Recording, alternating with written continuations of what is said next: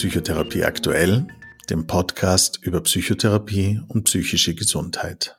Mein Name ist Peter Graf, PhD, Psychotherapeut in Ausbildung unter Supervision. In dieser Folge sprechen wir über Angst, das Gefühl und seine Relevanz für die Psychotherapie. Und ich freue mich sehr, Frau Dr. Lieselotte Kogler begrüßen zu dürfen. Dr. Kogler ist Leiterin des Instituts für Psychosomatik und Verhaltenstherapie und die Vorsitzende der Arbeitsgemeinschaft für Verhaltensmodifikation, kurz AVM. Sie ist klinische Psychologin, Gesundheitspsychologin, Psychotherapeutin und Lehrtherapeutin für Verhaltenstherapie. Herzlich willkommen, Frau Dr. Kogler. Äh, es freut mich, dass Sie an mich gedacht haben für dieses Interview. Mit dem Thema Angst bin ich an sich sehr intensiv beschäftigt. Auf der einen Seite in der Therapie, da äh, doch sehr viele Patienten, Klienten kommen in die Therapie mit dem, mit dem Thema Angst. Äh, und auf der anderen Ebene bin ich, unterrichte ich in der Ausbildung zum Verhaltenstherapeuten und Verhaltenstherapeutin. Und da habe ich eben in diesem Bereich die Angststörungen, äh, wo ich eben Workshops halte, beziehungsweise mit den Ausbildungskandidaten zu diesem Thema arbeite. Also es ist sehr weit gesteckt, die Auseinandersetzung. Und auf der, auf der dritten Ebene natürlich hat man selber, habe ich ja natürlich auch selbst Erfahrungen mit der Angst, äh, was eh jeder von uns im Grunde genommen ja auch kennt, äh, dass man mal mehr oder weniger Angst hat. Da darf ich Sie vielleicht gleich eingangs fragen, äh, quasi aus wissenschaftlicher Perspektive, klinischer Perspektive, äh, was genau ist eigentlich Angst? Angst ist prinzipiell eigentlich ein normales Gefühl, äh, wenn wir mit irgendetwas konfrontiert sind, was sozusagen eine reale Gefahr ist, äh, wird beim Menschen äh, sofort neuroanatomische Aktivitäten finden statt und der Mensch wird hochgepusht, also das in dem Sinn, man sagt, dass es jetzt kommt sofort zu einer sympathischen, sogenannten sympathischen Aktivierung wo er eigentlich dann vorbereitet wird zu einer Flucht- oder Angriffsreaktion im Sinne einer Selbstschutzes, äh, dass man diese Gefahr, mit der man konfrontiert ist, dass man die gut bewältigen kann und im langfristig dadurch auch gut überleben kann. Und sind die Reaktionen auf Angriff oder Flucht physiologisch unterschiedlich oder ist der Körper quasi so darauf ausgerichtet, dass er mit derselben Vorbereitung? Also an sich ist er darauf vorbereitet, dass er mit derselben, dass er auf der, dass er aktiviert wird und in der Situation blitzartig entscheidet, ob, äh, wie er reagieren kann, beziehungsweise es kommen natürlich dann noch äh, unterschiedliche Persönlichkeitseigenschaften dazu. Ein Mensch wird vielleicht eher in den Angriff gehen, wo ein anderer Mensch vielleicht in die Flucht geht, weil er es persönlich so einschätzt, dass er nicht in der Lage ist, diese Situation vielleicht äh, mit dem Angriff zu bewältigen, sondern dass es vielleicht besser ist, einfach aus der Situation rauszugehen. Äh, da kommen dann natürlich dann möglicherweise auch soziale Lernaspekte dazu, Erfahrungen, die man in seiner Lebensgeschichte schon gemacht hat, äh, ob man bei Angriff äh, negative Erfahrungen gemacht hat und wird man vielleicht in Zukunft aus den Situationen eher flüchten oder ob man positive Erfahrungen gemacht hat mit dem Angriff. Also das ist etwas, was dann individuell sehr unterschiedlich ist, wie dann in der Situation gehandelt wird. Quasi stellt sich also jetzt quasi als, als äh, moderner Mensch, der äh, nicht äh, oder wo die Zahl der unmittelbaren Bedrohungen des Lebens quasi über die Jahre hinweg stetig abnimmt in unserem äh, täglichen Leben, äh, stellt sich natürlich die Frage, wozu brauchen wir die Angst, wozu brauchen wir sie noch? Und ist sie bis zu einem gewissen Grad ein evolutionäres Fossil, das uns jetzt das Leben schwer macht? Naja, prinzipiell ist die Angst ja einfach was Normales und äh, in vielen Situationen ist einem vielleicht gar nicht mehr so bewusst, dass man angstgesteuert äh, oder äh, äh, furchtgesteuert eigentlich Verhaltensweisen entwickelt hat, weil äh, ein kleines Kind zum Beispiel, das zum Herd geht äh, und am heißen Herd ähm, oder am, am, am, Backofen und zum Backofen hingreift äh, ähm, und sich vielleicht bei der, bei der Oberfläche äh, die, den Finger, die Fingerspitze verbrennt, dann wird beim nächsten Mal, wenn es wieder zum Herd hingeht, äh, ist aufgrund der vorigen Erfahrungen, der Schmerzerfahrungen, steht da schon eine Furcht, Angstreaktion und es wird beim nächsten Mal vielleicht nicht mehr hingreifen aufgrund dieser vorigen Erfahrung. Also dass sich über diese, über diese äh, Erfahrungen, Lebenserfahrungen, äh, Verhaltensweisen entwickeln, die eigentlich dann in dem Sinn ja auch ein Schutzmechanismus ist äh, und uns in vielen Dingen eigentlich schützen, in, in, in reale Gefahrensituationen uns realistisch oder gut zu verhalten, dass wir nicht zu Schaden kommen. Das Problem von einer Angst äh, ist ja eigentlich in unserer Situation nur, dass wir, wo, äh, wo man sagt, auch das Problem einer Angststörung entwickelt sich ja dann erst, wenn ein Leidensdruck entsteht und Menschen äh, aufgrund dieses Leidensdrucks manches, manches nicht mehr bewältigen können, manchen Situationen aus dem äh, ähm, aus Angst ausweichen, nicht mehr in diese Situationen hineingehen, obwohl andere diese gleichen Situationen eigentlich gut bewältigen. Und aus dem heraus, auch aus dem Vergleich heraus, dadurch ein, äh, äh, äh, ein massiver Leidensdruck dann für die betreffende Person besteht. Aber prinzipiell ist Angst einfach ein normales gesundes Verhalten, was uns schützt äh, und uns eigentlich auch langfristig eigentlich äh, uns dazu gebracht hat, dass wir als Menschheit existieren. Wenn wir das nicht hätten, dann würden wir nicht überleben. Was sind so die, die Cluster von Situationen, die, vor denen sich Menschen fürchten? Wovor fürchten sich Menschen besonders? Äh, das eine sind, das sind so reale Situationen und das andere sind natürlich als existenzielle äh, Situationen. Also das muss man schon unterscheiden. Äh, es, es gibt so klassisch, also reale Situationen, wo man sagt, man weiß, dass Menschen bei Blitzschlag oder Donner zum Beispiel oder bei Dunkelheit eher mit Angst oder mit Vorsicht reagieren. Also wo dahinter natürlich, wenn man vorsichtig reagiert, ist ja dahinter auch schon ein Angstgefühl beziehungsweise man weiß, dass man eine gewisse Bereitschaft hat, äh, dass zum Beispiel Menschen vor Schlangen oder Spinnen sehr schnell Angst haben können. Sie müssen nicht Angst haben, aber man hat eine hohe Bereitschaft, mit Angst zu reagieren. Man kann, man sagt in der, in der, in der Lernpsychologie, man kann äh, auf bestimmte, äh, Tiere kann man relativ schnell lernen, mit Angst zu reagieren. Man ist so, das ist sozusagen eine Bereitschaft dafür, dass man mit Angst reagiert. Mhm. Äh, Angst, Schlangen ist in unseren Breiten zum Beispiel, würde man sagen, Schlangen gibt es in dem Sinn in Österreich nicht unbedingt mehr viele hochgiftige Schlangen. Und trotzdem gibt es viele Leute, die sobald sie eine Schlange sehen, mit Angst reagieren. Oder wenn sie eine Maus sehen, mit Angst reagieren. Oder wenn sie eine Spinne sehen, mit Angst reagieren. Äh, obwohl auch bei uns die Spinnen in dem Maße nicht mehr gefährlich sind. Mhm. Äh, früher war das, eine, sehr reale Gefahr. Oder in, in, in äh, Gegenden, wo viele giftige Spinnen sind, ist es auch sinnvoll, dass man auf Spinnen schnell reagiert mit Angst reagiert und die Flucht ergreift, damit man nicht gebissen wird. Woher kommen diese erhöhten Bereitschaften oder diese quasi diese Voreingenommenheit für für die Auslöser der Angst? Ja, das, das sagt man dazu, das hat sich äh, entwicklungsgeschichtlich, evolutionär bei uns einfach, äh, das ist sozusagen in unser äh, Erbgut sozusagen langsam aufgenommen worden, äh, mhm. dass man da hier sozusagen eine sogenannte Preparedness, also eine sogenannte Bereitschaft dann hat.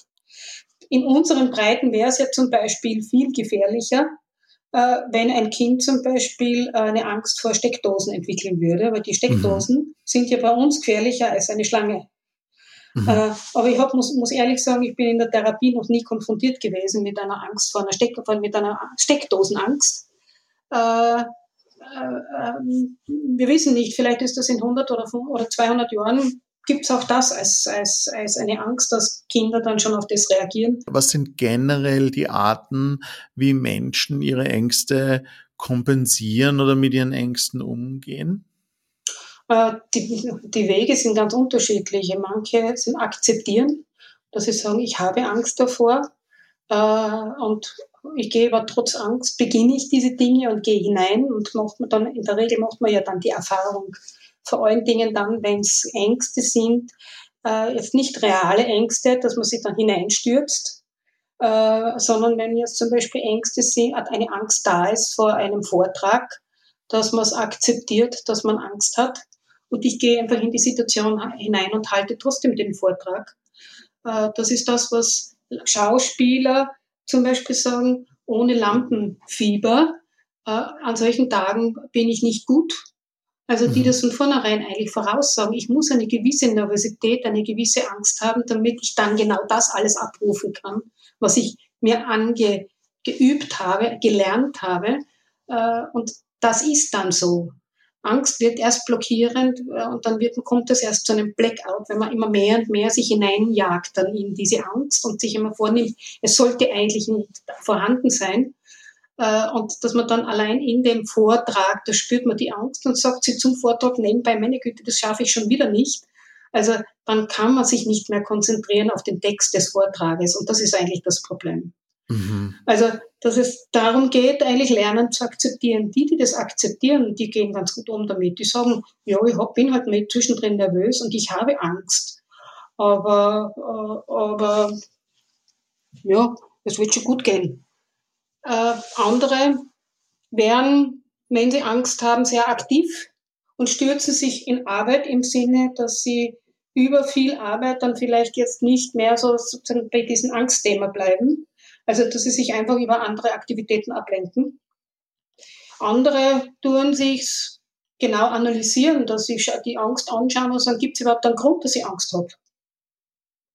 Äh, äh, und versuchen vielleicht auch neue Bewertungen hereinzubringen und dadurch verändert sich in der Regel auch diese, das Angstgeschehen. Also die, mit der Angst umzugehen, gibt es unterschiedliche Möglichkeiten. Wann entwickelt sich dann aus einer Angstreaktion, mit der ich nicht mehr umgehen kann, eine Störung, wo ich Hilfe brauche, um diese wieder zu bewältigen?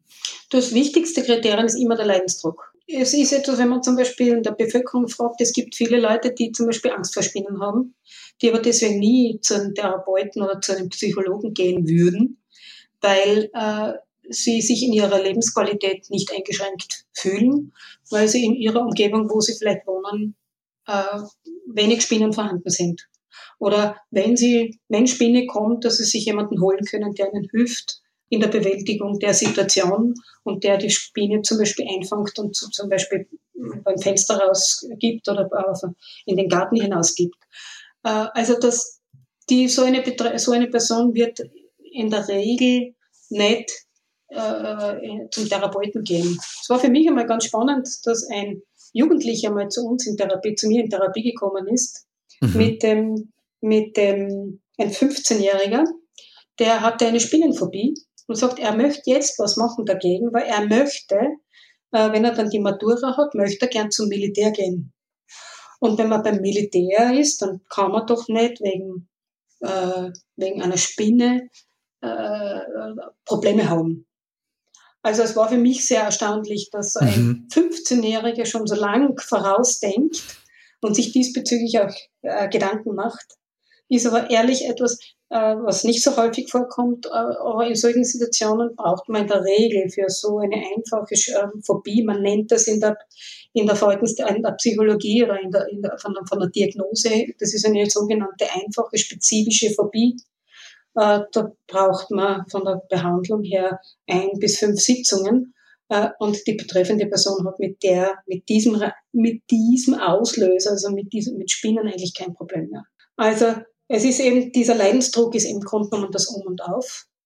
Äh, und Leidensdruck entsteht dann eben, wenn der aufgrund der Angst nicht mehr Dinge tun kann, so wie es gewohnt ist, Dinge zu tun, beziehungsweise dass diese Angstzustände immer häufiger auftreten, möglicherweise auch in vielen, vielen Situationen, wo die betreffende Person überhaupt nicht rechnet damit, dass plötzlich Angst da ist. Oder dass sie eben aufgrund dessen, weil sie eben so viel vermeidet und sie nicht mehr rausgehen kann, sie weniger soziale Kontakte hat, äh, dadurch dann eben äh, ein, ein, ein Leidensdruck entsteht Oder sie hat auch aufgrund der Angst, man versucht das zu bewältigen mit Alkohol oder mit Medikamenten, was sehr häufig ist bei Angststörungen, dass Alkohol herangezogen wird oder Medikamente herangezogen werden, um das zu bewältigen. Und dann entwickelt sich aufgrund dieser Angststörung dann möglicherweise noch ein Alkoholproblem beziehungsweise ein Problem mit Medikamentenmissbrauch. Äh, und das ist dann manchmal sozusagen der Auslöser, warum dann Leute dann auch in äh, eine Hilfe brauchen, beziehungsweise wo dann eben eine Diagnose erstellt wird. Mhm. Und wenn quasi Ängste so wirklich weitreichende Folgen für das Leben und äh, die psychische Gesundheit von Menschen haben können, wieso lassen sich diese dann so schnell und effektiv therapieren? Weil es im Endeffekt ja darum geht. Es geht nicht darum, nicht mehr Angst vor diesem Reiz zu haben, sondern es geht darum, wie ich mit der Angst, die ich aufgrund dieser Konfrontation mit dem Reiz habe, wie ich damit umgehe. Mhm. Äh, weil wenn ich jetzt mit äh, aufgrund, ich bin konfrontiert mit dem Angst-Item, mit dem sogenannten Angstreiz, und der Körper reagiert ganz normal in dem Moment, wo ich das wahrnehme, wo ich das Tier sehe oder den Blitzschlag höre, in dem Moment fort äh, physiologisch automatisch das, das limbische System, also das, das äh, äh, vegetative Nervensystem äh, Fortino äh, äh, hoch. Man sagt, physiologisch wäre ich sofort aktiviert. Es wären in dem Moment, wo ich mit diesem Reiz konfrontiert bin, werden Stresshormone, Angsthormone ausgeschüttet. Und sobald die in dem Blutkreislauf sind, werden die unterschiedlichen Organe aktiviert, dass sie sich vorbereiten für Kampf oder Flucht. Das ist physiologisch ein Ablauf, der ist einprogrammiert. Äh, da kann ich mir hundertmal kognitiv denken, brauchst eh nicht Angst haben. In dem Moment, wo ich diesen Reiz konfrontiert bin mit diesem Reiz, fährt die Physiologie hoch. Mhm. Äh, und das diese physiologische Reaktion, die kann ich, äh, die kann ich nicht mir vornehmen, dass ich sie nicht habe. Mhm. Äh, das ist das, was man eigentlich in der Therapie lernt, beziehungsweise in der Therapie dann herausarbeitet, was da physiologisch genau passiert im Körper. Was passiert bei der Angst, was passiert beim Stress im Körper. Dass man das einmal versteht damit man dazu äh, im, mit der weiteren Information, die mit dem Patienten ausgearbeitet wird, ja, äh, da kann man dann sagen, dann entscheiden, aha, äh, jetzt ist der Reiz da, ich bin hoch aktiviert, mein Körper ist eigentlich vorbereitet für Kampfflucht, aber ich warte jetzt und vor bis jetzt, bevor ich in die Therapie gegangen bin, bin ich in diesen Situationen dann in der Regel davon gelaufen oder habe mich abgelenkt oder habe sofort irgendwas genommen, damit die Angst nicht stärker wird weil man die Vorstellung hat, wenn sie noch stärker wird, dann geht die ins Unermessliche und dann passiert irgendwas mit mir, irgendwas, was ihn nicht be beeinflussen kann. Mhm. Also da ist eine diffuse Angst dann eigentlich da. Und das Geheimnis ist eigentlich mit die, in diesem Verstehen, was da abläuft und auf der e gedanklichen Ebene lernen, diese Situation anders zu bewerten, dass man damit vorbereitet wird, in der Situation drinnen zu bleiben und einmal zu warten, damit man mitbekommt, dass der Körper sich wieder beruhigt, ohne dass ich irgendetwas vermieden habe, davongelaufen bin, eingenommen habe, irgendwelche Sicherheitsverhaltensweisen eingesetzt habe, um das zu bewältigen. Mhm. Und über diese Erfahrung, dass der Körper ist aktiviert und dann äh, ist man voll, äh, der Zustand ist hoch unangenehm. Das ist nicht etwas, was man sagen kann, das ist ein angenehmer Zustand. Und in der Situation ist das für, den, für die betreffende Person äh, hoch, vom Erleben her hochgefährlich. Und es ist eine Kunst, da drinnen zu bleiben. Und das ist das, was sozusagen die therapeutische Begleitung dann auch ist. Äh, damit man mitbekommt, der Körper ist aktiviert und dann beruhigt er sich wieder. Und dadurch kann man dann zu neuen Erfahrungen kommen. Und diese neuen Erfahrungen werden dann auch jetzt im werden dann physiologisch abgespeichert, kognitiv abgespeichert und über das Üben wird man dann mit der Zeit immer sicherer, weil man neue Erfahrungen gemacht hat. Es werden neue Bahnungen, neuropsychologische Bahnungen im Hirn gesetzt äh, durch diese neuen Erfahrungen. Wie konkret läuft so eine äh, Therapie einer, einer spezifischen Phobie ganz praktisch bei Ihnen äh, in der Eben, Praxis Es wird ab? zuerst einmal genau die Diagnostik gemacht und es wird dann anhand äh, aufbauend wird dann eben diese Problemanalyse mitgeben, wie man das in der Verhaltenstherapie nennt, Problemanalyse äh, erstellt, gemeinsam mit dem äh, Patienten. Und aus dem heraus werden dann sozusagen Informations- und äh, Wissensvermittlung gemacht, über was das ist, wie das ist, wie die Zusammenhänge, wie, wie, das, äh, wie die Angst, was da physiologisch passiert im Körper, was gedanklich passiert im Körper, was gefühlsmäßig im Körper passiert. Das wird mit dem Patienten dann genau herausgearbeitet und wie er dann eben in diesen Situationen reagiert. Und auf das aufbauend wird dann eigentlich bei einer spezifischen Phobie dann begonnen, äh, äh, man nennt es dann also die sogenannte Konfrontation in vivo. Also man geht in die Situationen äh, live hinein äh, und konfrontiert sich mit diesen Reizen, die so bedrohlich mhm. sind, äh, um dort mitzubekommen, wenn ich drinnen bleibe und, die, und keine von diesen Verhaltensweisen, die ich bis jetzt eingesetzt habe, einsetze, sondern diese Verhaltens, neuen Verhaltensweisen, die wir in der Therapie besprochen haben, umsetze, dass man dann draufkommt, es beruhigt sich alles wird und die Katastrophe passiert nicht. Äh, und ähm, es ist dann in der Folge dann auch eine, eine relativ große Erleichterung da.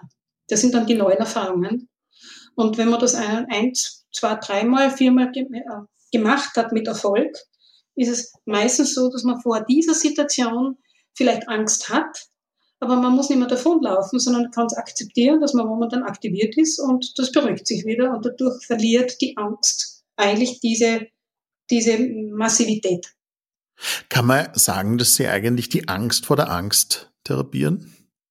Eigentlich ist es, ist es eine, eine Form von Angst vor der Angst therapieren, ja. Und äh, mein, das, das fragt man sich sicher, äh, sicher öfter, weil es ähm, äh, irgendwie dann doch ein spannendes oder eine, zumindest eine, eine interessante Vorstellung ist, wenn jetzt zum Beispiel jemand wirklich Spinnenangst hat und sie eine Konfrontation in vivo durchführen, heißt ja. das dann, dass sie haben sie haben sie einen einen Zoo von äh, gefährlichen Tieren äh, bei sich zu Hause im Keller für den äh, Notfall? Oder wie, wie machen Sie das genau? Das wird individuell ganz unterschiedlich angeschaut. Äh, das ist einfach, das ist das Schöne im Grunde genommen jetzt auch im Internet, beziehungsweise ich verwende dann das iPad auch dafür, äh, dass man dann Bilder anschauen kann. Ich habe reale mhm. Bilder in der Praxis. Ich habe Praxis, in der Praxis äh, Plastikspinnen zum Beispiel in den unterschiedlichsten Aha. Größen.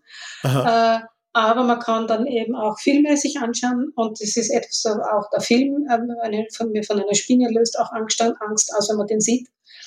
Äh, bis hin, das ist etwas, was man mit Klienten dann natürlich dann äh, gemeinsam erarbeitet, ob sie dazu bereit sind, ist es schon der Versuch, bis hin, dass man sozusagen eine Spinne auf der Hand hat. Aha. Äh, ähm, ich habe es gemacht, Konfrontation im, im, im, schon im, im, im, in, in Tierhandlung. Äh, ich habe es gemacht mit Spinnen, die ich im Keller eingefangen habe. Das war für mich dann ganz spannend, äh, wo ich dann mit Patienten das dann konfrontiere und dann die Spinnen dann im Glas wieder ins Freie gemeinsam mit den Klienten dann wieder hinaus transportiere. Äh, also ich versuche das dann so zu handhaben, dass man in der Früh dann, dass ich in der Früh die Spinne einfange und äh, nach der Konfrontation mit dem Patienten dann, ich kann es bei mir in der Praxis, dass ich am Hinterhof dann rausgehen kann und die, die Spinne dann wieder in die Natur auslassen kann.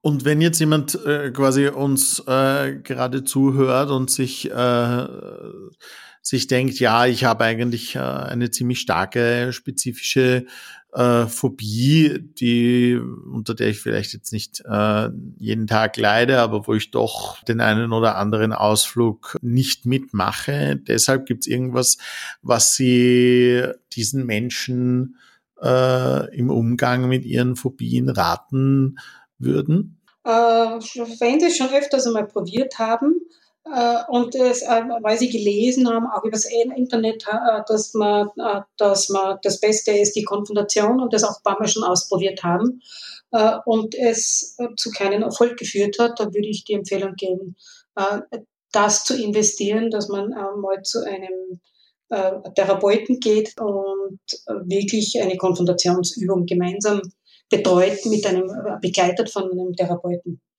Mhm. Äh, wenn äh, es geht eigentlich darum, dass man lernt, das einfach zu akzeptieren, dass der Reiz der Spinne, dass man das voll aktiviert und dass man sich dass man das, was man spürt, einfach akzeptiert und zulässt und wartet, bis es wieder von selber vergeht. Ohne, dass man weggeht, sondern in der Situation bleibt. Und das ist das, was, äh, das ist das, was oft das, das, das Schwierige ist. Da drinnen zu bleiben, ohne auch versteckt auf irgendwelche Vermeidungsstrategien zurückzugreifen. Das ist meistens der Fall, wenn Leute das schon probiert haben, dass sie Konfrontationen schon probiert haben, so wie sie es gelesen haben, und das ist, hat nicht funktioniert, äh, dann spielen da meistens ganz unbewusste Vermeidungsstrategien mit eine Rolle.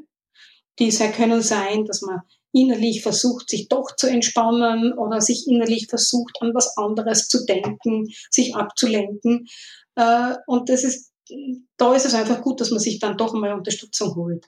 Im anderen Fall, wenn es gelingt, hineinzugehen, akzeptieren, dass man sich momentan geschreckt hat äh, und wartet, bis es wieder vergeht, äh, dann wäre eigentlich in der Regel ist meistens dann das Problem bewältigt. Mhm. jemand, der sich schon einmal in einer Situation wild geschreckt hat, das kann sein, dass er fast einen Autounfall gehabt hat, also wo er gerade abgebremst hat und das gerade richtig, gerade noch zum Beispiel geschafft hat. Mhm. Oder wo er vielleicht wild gestolpert wäre und wenn er hingefallen wäre, hätte er sich wirklich wehtan. Und man spürt hinten noch dann so ein bisschen Knieschlottern, ist ein bisschen zittrig und merkt, dass man so ein bisschen knieweich ist und schwitzt und spürt noch das Herzklopfen. Äh, in, der, in so einer Situation sagt niemand, meine Güte, warum habe ich jetzt Angst? Wisst, was ist denn da jetzt mit mir los? In mhm. so einer Situation sagt jeder zu sich selber, oh, Gott sei Dank, dass ich reagiert habe. Gott sei Dank ist das gut gegangen. Und wartet, bis das, was er spürt, wieder weg ist. Er tut gar nichts, er wartet einfach nur. Mhm. Und nach einer gewissen Zeit beruhigt sich der Körper wieder. Und man denkt hinten noch so, wow, habe ich gut reagiert. Man macht sich keine Gedanken drüber, warum man so reagiert hat, sondern man sagt nur, Gott sei Dank, mein Körper hat gesund reagiert. Und das ist im Grunde genommen eigentlich das, was normal ist. Jedes Mal, wenn ein Mensch sich schreckt aufgrund von irgendeiner Situation, ist es eigentlich normal. Ja, das ist das, was er lernen muss. Mhm. Wenn er mhm. momentan einen Herzschlag spürt, schreckt er, wenn er vorher Angst hat, das könnte ein Herzinfarkt sein. Und über den Weg hat sich das schon aufgebaut, dass er jetzt Angst davor hat, einen Herzinfarkt zu, äh, zu bekommen. Und jetzt spürt er einen Herzschlag, ist es normal, dass er momentan sich schreckt. Aber er muss in so einer Situation das dann schaffen, wenn er eine Angststörung hat, zu sagen, ah, ich habe jetzt geschreckt, aber wir haben das eh schon durchbesprochen. Spricht eigentlich nichts dafür. Ich habe alle Untersuchungen. Wie war es eh? Das sind jetzt meine Gedanken, die da ankupft sind. Ich muss mhm. jetzt einfach warten, bis es wieder beruhigt. Und um das geht's eigentlich. Das, um die, bei der Spinne oder bei der Panikattacke, dass man akzeptiert, dass man sich geschreckt hat.